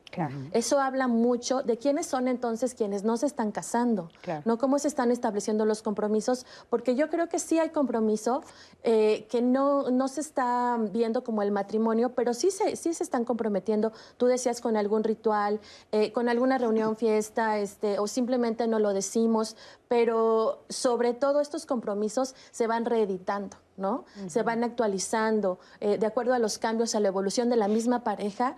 Eh, nos estamos ajustando. Ya no es un firmaste, y pase lo que pase, aquí nos seguimos hasta que tú o yo dejamos que la muerte nos separe. Sí, no, eso, eso ya no está sucediendo. Ahora, yo creo que también habría que revisar qué tanto las políticas públicas o, lo que nos ofrece eh, este, las leyes, etcétera, van de la mano de estos avances, porque, eh, o sea, si de repente, si nos tenemos que casar por lo civil, para que se protejan nuestros bienes o nuestra descendencia, aunque tú y yo hayamos decidido hacer un ritual diferente, ¿no? Entonces, a veces también falta que nos alcance los gobiernos a cómo está avanzando la sociedad. Pero, a ver, Anaí, te quedaste con una... No, eh, es que de lo que comentaba justo Ana, que me pareció muy valioso, el tema de eh, cuestionarse. Ahorita que hablaban de eh, estas partes y roles de género, el cuestionarse la pregunta que muchas veces hacemos cuando estamos en pareja es qué quieren los demás, en lugar de preguntar qué queremos la pareja y qué es lo que quiero yo. Esas dos preguntas nos las dejó eh, Oscar en la cápsula que vamos a ver a continuación, porque creo que esas son claves para poder construir la parte del compromiso. Vamos a verla. Vivo en Guanajuato y esa es mi historia. Cuando vi que se casa mi hermano el mayor, vi ese deseo también ya de casarme, ¿no? Y algo, una experiencia única, muy bonita, por parte del matrimonio. Fue cuando ya empezó, digamos, a planear esa parte. Pues unión libre es, desde mi perspectiva, quiere que sea bueno o no y malo, es de que aquí tenemos que pensar qué queremos, o comprometernos bien o no comprometernos bien. Ser muy claro. O sea, no podemos jugar con las personas ahora es cómodo y pues me junto y a ver qué funciona. Me junto por atracción sexual o decisión sexual, pero no para formar una familia. Y lamentablemente una de las cuestiones que he investigado, tuve la oportunidad de que me informaran y, me compartieron esos datos, de esta parte psicológica, es que como prueban, por eso se separan. Porque es como, ah, no me llama aburriste, ya no, no. Es un compromiso de formar una familia citando el amor en todos los aspectos de cada persona. Por eso es que yo no probaría esa parte de la unión libre. Es el camino fácil el juntarse, pero pues también es como de llama aburrir, ahora la que sigue, llama aburrir y la que sigue. En cambio, en el matrimonio, desde el civil, la iglesia, es un compromiso. Formar una familia, un valor. Entonces, es eso, es como un proyecto de vida de que realmente vamos a compartir en el amor. Y el amor implica aceptar una familia a una persona con defectos, cualidades, talentos. El compromiso primero parte de uno mismo, en el matrimonio. ¿Qué quiero yo? yo como persona, ¿qué quiere mi pareja? decir, ¿qué quiero yo? Ahí es cuando partimos. Vamos a trabajar Y aquí, por ejemplo, si una, usted una persona pregunta, ¿qué implica una boda? Todos lo analizan como gastar en una fiesta. Es lo más común en familias conocidos. No, es que la fiesta, la fiesta, o la misa, ¿no? Que es cara la ropa. Pero en el matrimonio, más allá de eso, es un trabajo diario, diario, diario de vida, de ir proyectando cosa por, cosa por cosa y dando paso por paso, con calma. Trabajar un amor constante todos los días, a partir de las cosas bonitas, las cosas adversas de la vida. Eso sí, porque la vida no es color de rosa, es un trabajar diario para todos, tanto económicamente como en situaciones morales, situaciones sociales, todo de todo nos toca vivir. Muchísimas gracias por el testimonio. Y aquí seguimos discutiendo entre nosotros porque es todo un tema. Yo les quiero poner sobre la mesa una historia que acabo de, de, saber. Este, una persona, un amigo que tenía 11 años con su pareja. 11 años. Viviendo juntos, este, teniendo un espacio juntos y demás, ¿no? Y entonces, este, ahora en pandemia, eh, me dice, pues me acabo de divorciar. Aparte ya habíamos platicado y no, yo no creo en el matrimonio y a mí me gusta la unión libre y yo quiero estar con esta persona así, estamos súper comprometidos y además, bueno, acabo de hablar con él hace tres días y este, Cristina, me divorcié y acabo de conocer el amor de mi vida. Ah, no me digas, ¿cómo crees? Y con esta me quiero casar. Mañana quiero tener hijos, ya le di el anillo. Y yo, ah, chingo. Perdón por la palabra. perdón, perdón al público. Pero es que fue un shock para mí. Dije, ¿cómo? O sea, 11 años y, decías, no, yo quiero, ¿no? Este, el amor libre y yo estoy comprometido y tal. Conoces a otra persona, inmediatamente regresas a esto de, y aquí, aquí sí, quiero todas las leyes, quiero este, pareja, hijos, el perro, la casa y todo. A ver, cuéntenme qué pasa ahí, Miguel Pues es una, idealización tremenda, ¿no? Y una falta de madurez, diría yo. Digo, no sé, hay que, ir al caso, pero de entrada, cuando lo platicas así tanto tiempo y toma una decisión así de abrupta, es el impulso. Y creo que es algo de lo que tenemos que aprender como individuos primero y los padres enseñar a los hijos, las mamás enseñarles a los hijos. Hombres y mujeres de alguna manera modelamos principios y valores, ¿no? Y entonces si en mi valor le enseño que la mujer ideal ya no es la anterior, sino es la que sigue, y es algo que fácil y rápido se puede cambiar. No, pero no creo, yo creo que más bien es como, yo, yo creo que es esto que la, que la realidad nos, nos vuelve a traer al piso, o sea, nos clava otra vez, ¿no? Y yo creo que eh, yo, yo invitaría a todos los jóvenes y a los adultos jóvenes a que se cuestionaran si realmente están en una relación de compromiso, si realmente cuando dicen estoy en compromiso, de veras estás en compromiso o estás intentando eh, disque estar en compromiso o disque inventarte una forma nueva y no te auto, no ves, no te observas que sigues con las tradiciones anteriores y que sigues con las ideas anteriores y que las no sé, o sea, a mí me llama mucho la atención, pero no creo que sea falta de educación. Pienso que en este caso eh, vivieron 11 años y aprendieron como ciertas rutinas, cierta costumbre y pero muy en el fondo no había compromiso como tal. Entonces eh, llegó alguien que hizo que se comprometiera de una manera a mejor regulada, normada, y, bueno, y eso transforma, ¿no? Porque eh, si eh, en el inicio de, este, de esta historia que comentas había un, un acuerdo de libertad, eh, entrecomillado de libertad, porque justamente con la cápsula eh, este, pues de unión libre, pero eso es también entrecomillado, porque eh, en la política pública, en la seguridad social, en el patrimonio, va, implica responsabilidades, inclusive ya cuando se tienen hijos, y los acuerdos después son como más complicados. No, no, sé si en este caso de los 11 años ya haya habido este, a, había... Este, ¿Descendencia no? Descendencia, no. Bueno, entonces a lo mejor en ese sentido pudo haber Pero, sido por ejemplo, ¿cómo, cómo te das este, cuenta? para esta persona más fácil sí, romper, decir, decir Pero ¿cómo, ¿cómo, podríamos darnos cuenta si realmente estoy en una relación comprometido? Yo, yo. o sea, ¿qué revisión hago yo a nivel personal para darme cuenta si me estoy haciendo pato o me estoy o si estoy comprometiendo? Yo tengo dos, dos situaciones. Una que no, no aprendemos, no, no aprendemos a diferenciar el enamoramiento del amor maduro, ¿no? Y entonces resulta que confundimos este enamoramiento y creemos que el amor de verdad es un estado permanente de enamoramiento. Y entonces llega el momento en el que el enamoramiento se acaba, porque sí se acaba, porque el enamoramiento es una respuesta bioquímica. O sea, tienes las endorfinas, la dopamina está arriba, y, y mientras esto sucede te sientes súper enamorado, además de la adrenalina y la feniletilamina que te hace sentir que tú eres de ahí, ¿no? Sí, sí. Tuvimos Entonces, justo el programa de la, la semana pasada de enamoramiento. asombro. Tendríamos que hablar de de cuánto dura el enamoramiento. Sí. No, yo les digo a, a mis jóvenes, el, enamor- el amor- el enamoramiento dura un año y medio, dos años, o hasta que el otro te porte el cuerno, porque también esa es otra cuestión. Pero bueno, entonces, año y medio, dos años, pero hay quien, hay quien se compromete en ese momento del enamoramiento. Entonces, no es un momento adecuado para comprometerse porque estás bajo el influjo de una droga súper fuerte que te hace idealizar, ¿no? Y, y que si eres joven, 18, 19, 20, ni siquiera has terminado de conformar tu identidad. Entonces tú crees que la otra persona es tu alma gemela, pero en realidad todavía ni te conoces a ti mismo, a ti misma, ¿no? Entonces yo preguntaría, ¿a los cuántos años se juntaron, ¿no? Y a los cuántos meses de relación empezaron a vivir juntos. Pero, para ver pero si- eso pasa a cualquier edad. Sí, sí, sí, pero eh, cuando eres adulto ya estás como más avanzado, esperaría yo, ¿no? Eso es- eso en es lo esta que cuestión del autoconocimiento. Sí. Entonces, eh, eso es una parte.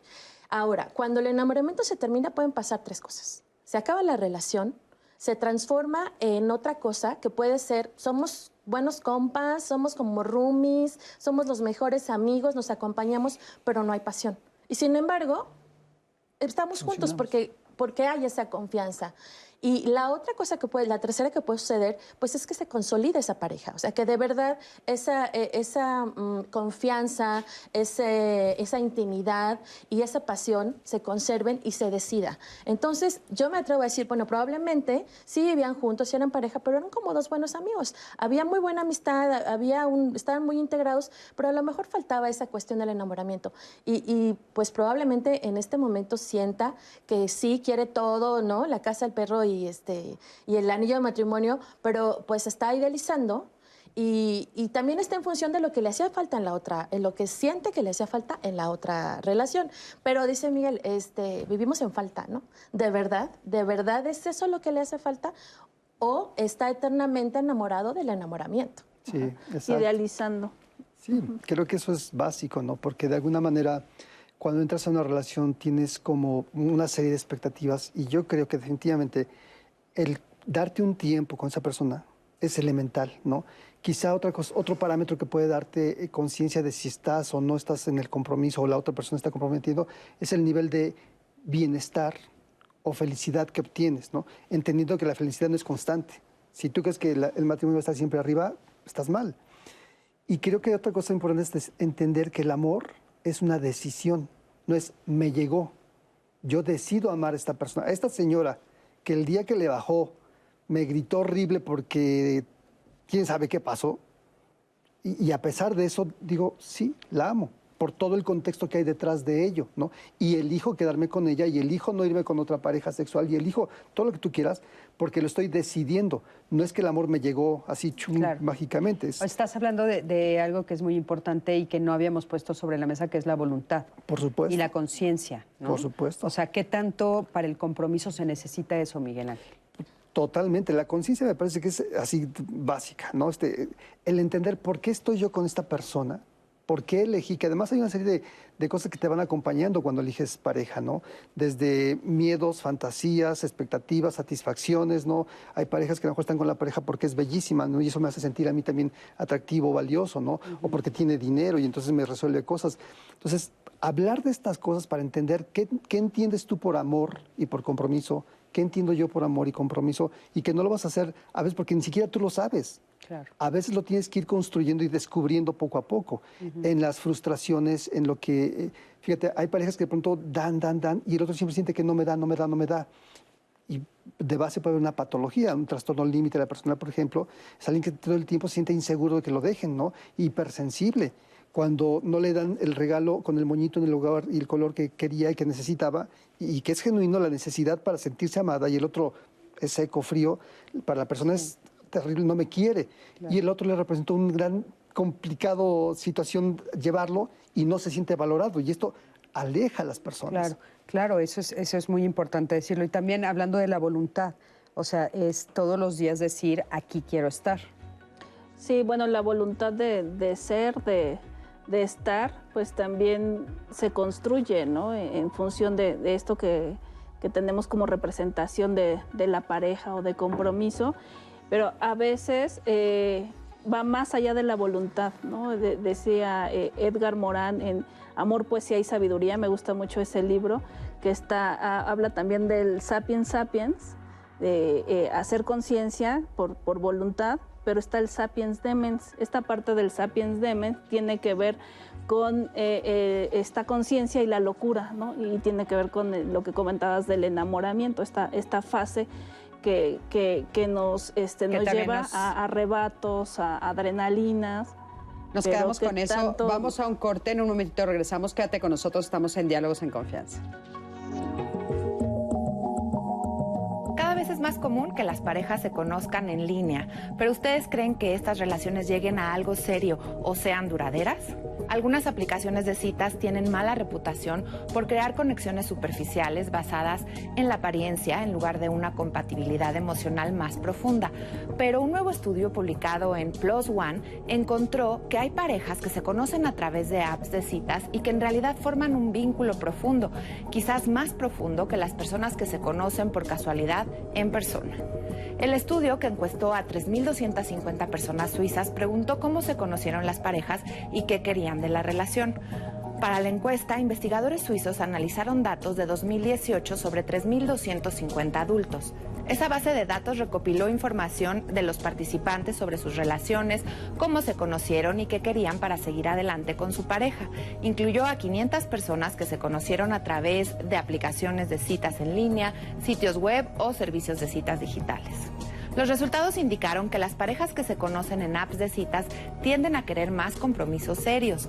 A pesar de las nociones preconcebidas de muchas personas sobre las apps de citas y el compromiso, quienes se conocieron en línea tenían más probabilidades de querer vivir juntos en un futuro cercano y desear tener hijos en comparación con las parejas que se conocieron sin conexión. Los investigadores descubrieron que actualmente en Suiza es más común que las parejas se reúnan en línea que en años anteriores. También descubrieron que las aplicaciones unían a las personas de diferentes orígenes y partes del país. Es importante tener en cuenta que muchas de las preguntas estaban dirigidas a personas en relaciones heterosexuales que quieren tener hijos en el futuro y casi toda la población de la muestra son personas en Suiza. Si bien los datos no garantizan que encontrarás a tu alma gemela en alguna de estas aplicaciones, sí apuntan a una tendencia creciente de personas que conocen a su pareja en línea y que buscan una relación a largo plazo.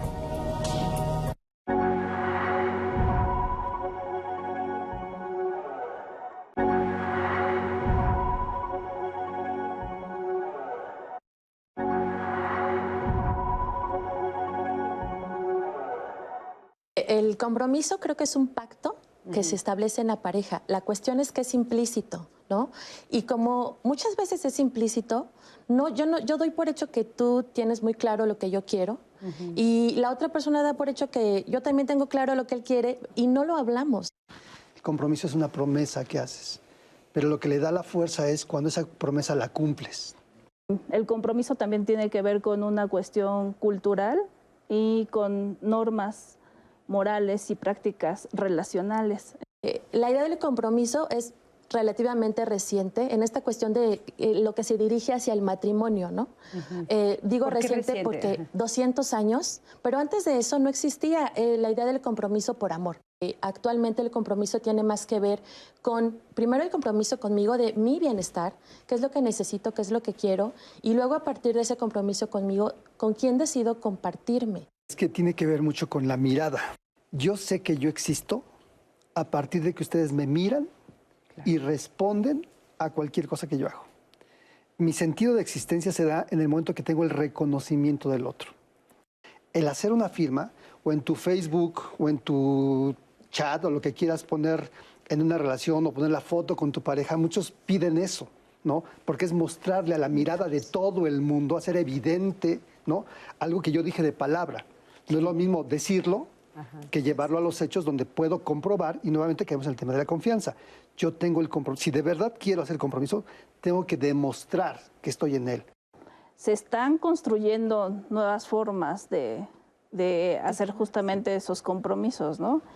Y bueno, pienso que este, hay varias etapas de, de, este proceso y también eh, en, en distintas generaciones se, se, concibe el compromiso de acuerdo al, al contexto histórico, al espacio social.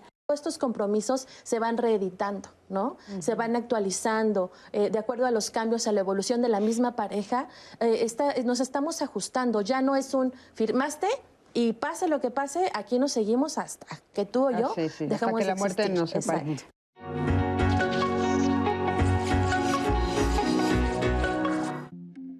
El 23 de octubre de cada año, en México se honra y reconoce la labor del personal médico, que además de salvar vidas, brinda confianza y esperanza en medio de la enfermedad. En 1937, durante la Convención de Sindicatos Médicos Confederados de la República, se estableció que cada 23 de octubre sería reconocido como el Día del Médico, en homenaje al doctor Valentín Gómez Farías, quien reorganizó orientó la instrucción pública en seis establecimientos específicos ubicados en el entonces Distrito Federal. El destinado a las ciencias médicas fue el más destacado y fue precisamente el 23 de octubre de 1833 cuando se publicó su plan de estudios. Actualmente el compromiso y responsabilidad de las y los médicos se ha hecho evidente durante la pandemia por COVID-19. Muchos de ellos perdieron la vida vida atendiendo a miles de enfermos y muchos otros siguen en pie, trabajando y siempre dispuestos a ayudar a quienes lo necesiten. La labor del personal médico se caracteriza por su entrega y a pesar de las condiciones del entorno, muchas veces complejas, insuficientes y con escasez de material, su figura llega a convertirse en un referente social. Hoy, más que nunca, reconozcamos la labor de los médicos y las médicas de nuestro país.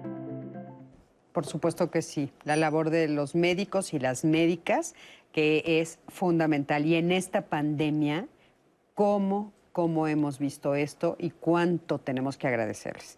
Yo le mando un beso especial a mi hija que está estudiando medicina, mi Sofía. Felicidades. Y bueno, pues ya estamos en el último bloque. Y a mí me gustaría saber algo que, que, creo que nos faltó poner sobre la mesa. ¿Qué importancia tiene, además de comprometernos, o sea, porque estábamos hablando del compromiso y ahorita la referencia que hiciste al amor, dije, no, bueno, van a decir, pues, de aquí a que lo alcance, ¿no? ¿Qué tan importante es comprometernos, como lo plantea Steinberg, también tener amor y pasión? O sea, compromiso, amor y pasión que son las tres cosas que plantea Steinberg. O sea, ese famoso triángulo amoroso del que él habla. ¿Qué tan importante es que estén los tres elementos, No, pues es fundamental, ¿no?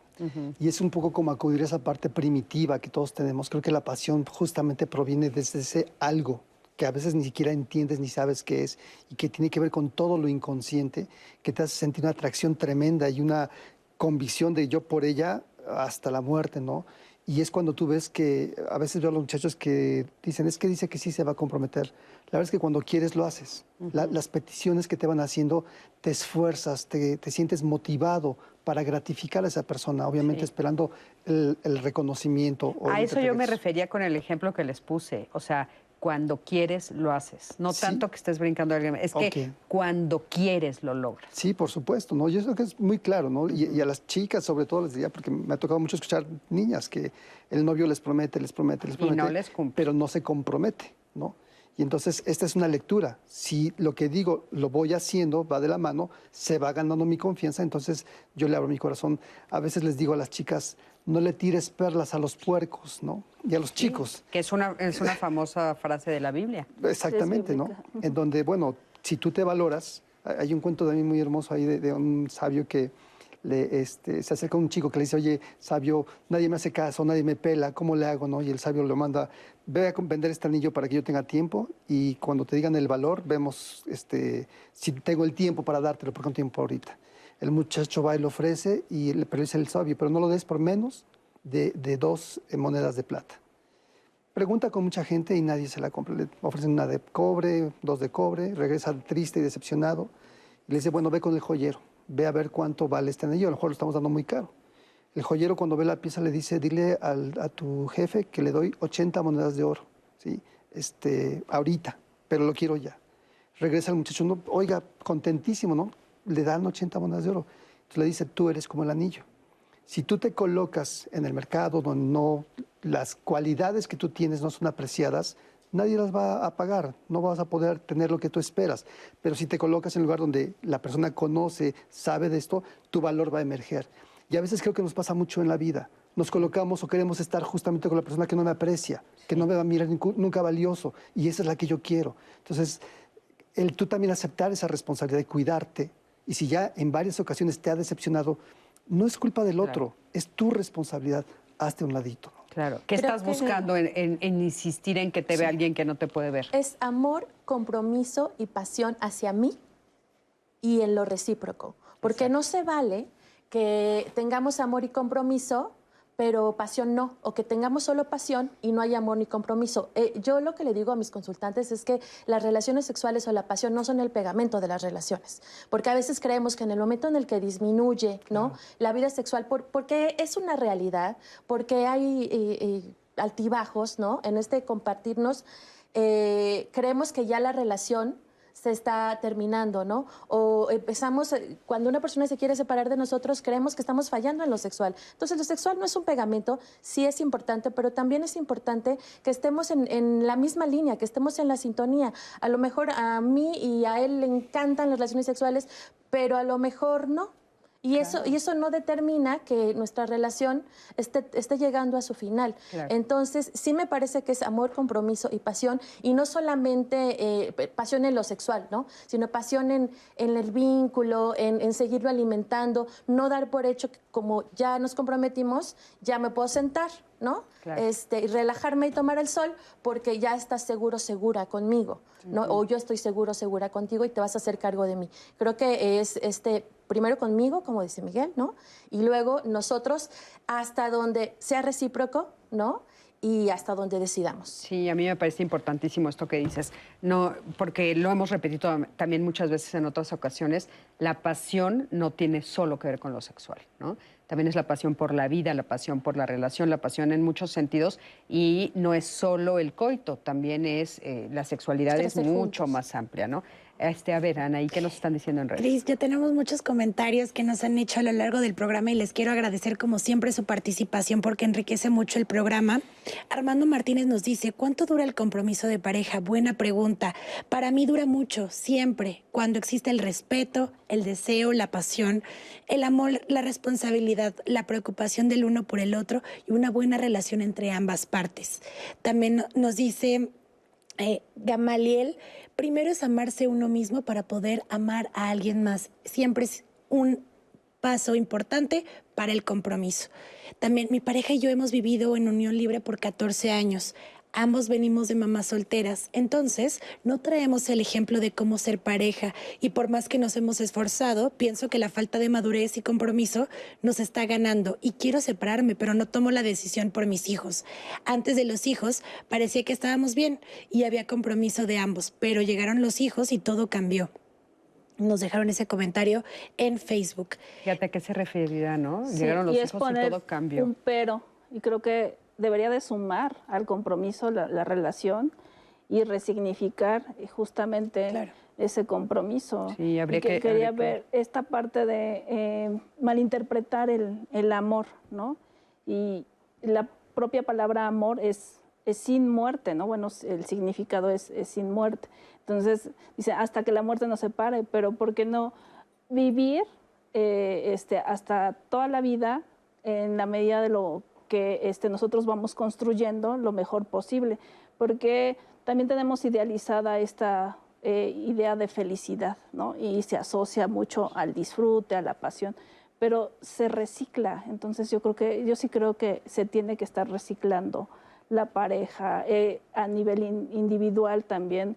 Este, hay cambios fisiológicos que también tenemos que aprender a, comprender. ¿Dirías que hay que eh, recomprometerse todo el tiempo, por decirlo de alguna manera? O sea, el compromiso lo tenemos que revisar una y otra vez y platicar en el transcurso de la relación. Sí. Llegar a nuevos acuerdos, a nuevos compromisos. O sea, otra vez venimos al tema de la comunicación. Y, de mm, reconocer también eh, eh, a partir de ciertos errores, decir, bueno, aprendemos de, estos errores y, posiblemente lo vamos a hacer juntos si queremos reciclar justamente la relación y nuestra relación se va a transformar. y, bueno, si es esta triada que, se comenta, amor, compromiso y, pasión. ¿sí? Y si vemos que se está este, deteriorando una de estas partes, pues hay que hablarlo porque también pensamos que podemos ser adivinos, adivinas y, este y bueno hasta que al, otro, a la otra. es que le dejamos la relación a la magia, ¿no? Ajá. Y entonces te tendrías que haber dado cuenta, ¿no? Pues cuéntamelo, a ver. Y estamos hablando también de la honestidad, ¿no? O sea, de nada sirve la comunicación si no somos honestos, honestas. Claro, claro. Y, y bueno, sobre la pregunta de cuánto dura el compromiso, va, va reeditándose, va transformándose, va cambiando. No es el mismo el compromiso en los primeros meses, años de la relación que después de tener un hijo, que después a lo mejor de adquirir una casa, juntar nuestros créditos, irnos a vivir otro lado, qué sé yo. El compromiso se va reeditando. Pero además hay algo muy importante. En la fase de enamoramiento, no hay oxitocina. Es durante el enamoramiento donde se va desarrollando esa oxitocina, que es la famosa hormona del abrazo y del apego. ¿No? Entonces, si yo durante el enamoramiento voy construyendo lazos, vínculos, termina el enamoramiento y yo me siento apegado, apegada a ti, porque hemos construido un vínculo juntos. Entonces, ese, ese vínculo de apego es el que trasciende y el que puede eh, formar una relación, esta, esta relación madura, ¿no? Este amor maduro, que ya no está sustentado en, la pasión solamente o en el intercambio sexual. Entonces, eh, tenemos, o sea, si nosotros queremos eh, y, crecemos en esa pareja, es importante Ir, ir, alimentando ese vínculo de apego, irlo fortaleciendo, seguir creciendo. Viendo la palabra apego como positivo, porque la gente sale corriendo con la palabra el apego. Entonces bueno, eh, entonces ese, ese no, yo te entiendo, tienes razón, sí, ese vínculo. Y aparte es bellísimo el apego. Sí, O sea, da, da mucha paz da mucha armonía, da seguridad, o sea, es una, obviamente un apego positivo. Y, precisamente si tú eres una persona que tiene ese buen trato y ese bienestar, le vas, vas a poder establecer un vínculo de apego con la otra persona, porque el otro es dependencia. Claro. ¿no? Y si yo no, si yo no me valoro lo, lo suficiente, si yo no me amo, si yo no me bien trato, voy a depositar en ti toda mi estabilidad. Y entonces voy a estar dependiendo de ti, no vamos a estar construyendo, no vamos a ser interdependientes. Exacto, ojo con eso, porque si de pronto se cree que la dependencia es mala, no necesariamente es necesario tener un grado de dependencia sano y no el tóxico. Walter Rizzo habla mucho del apego como algo tóxico, algo que te asfixia, que te ahoga. John Bowlby es el que habla del apego, que es esta conducta natural del ser humano y de incluso de aves, por ejemplo, en donde te apegas a alguien que te da seguridad, estabilidad, confianza. Thomas Moore también habla bien bonito del apego. Eh, dice esta, esta maravillosa energía o necesidad de, de estar cerca de ti eh, porque te quiero, porque quiero estar contigo, no, no, no, de manera fea. Vamos a, ver lo siguiente. Dame, Denme un segundito, tenemos que eh, ver este material. Es nuestra cartelera de la próxima semana. Ya sabes que todos los viernes te la ponemos para que veas las sorpresas que te tenemos preparados para la próxima semana. La próxima semana, compártenos tu opinión en los programas que Diálogos en Confianza tiene para ti. ¿Conoces qué es la enfermedad vascular cerebral? ¿Sabías que la atención inmediata puede salvar la vida de una persona y aumentar sus posibilidades de recuperación? El lunes, infórmate sobre los factores de riesgo y la importancia de adoptar hábitos saludables como medida de prevención. Fortalecer la autoestima de nuestros hijos e hijas desde la primera infancia es una prioridad, pero ¿hasta dónde el uso y abuso de las redes sociales puede revertir la confianza en sí mismos? El martes te diremos qué hacer para que nuestros hijos se sientan queridos y aceptados. ¿Te consideras una persona insegura? ¿Dependiente? ¿Tienes miedo a que te rechacen? Tal vez esto es la manifestación de una herida emocional de la infancia.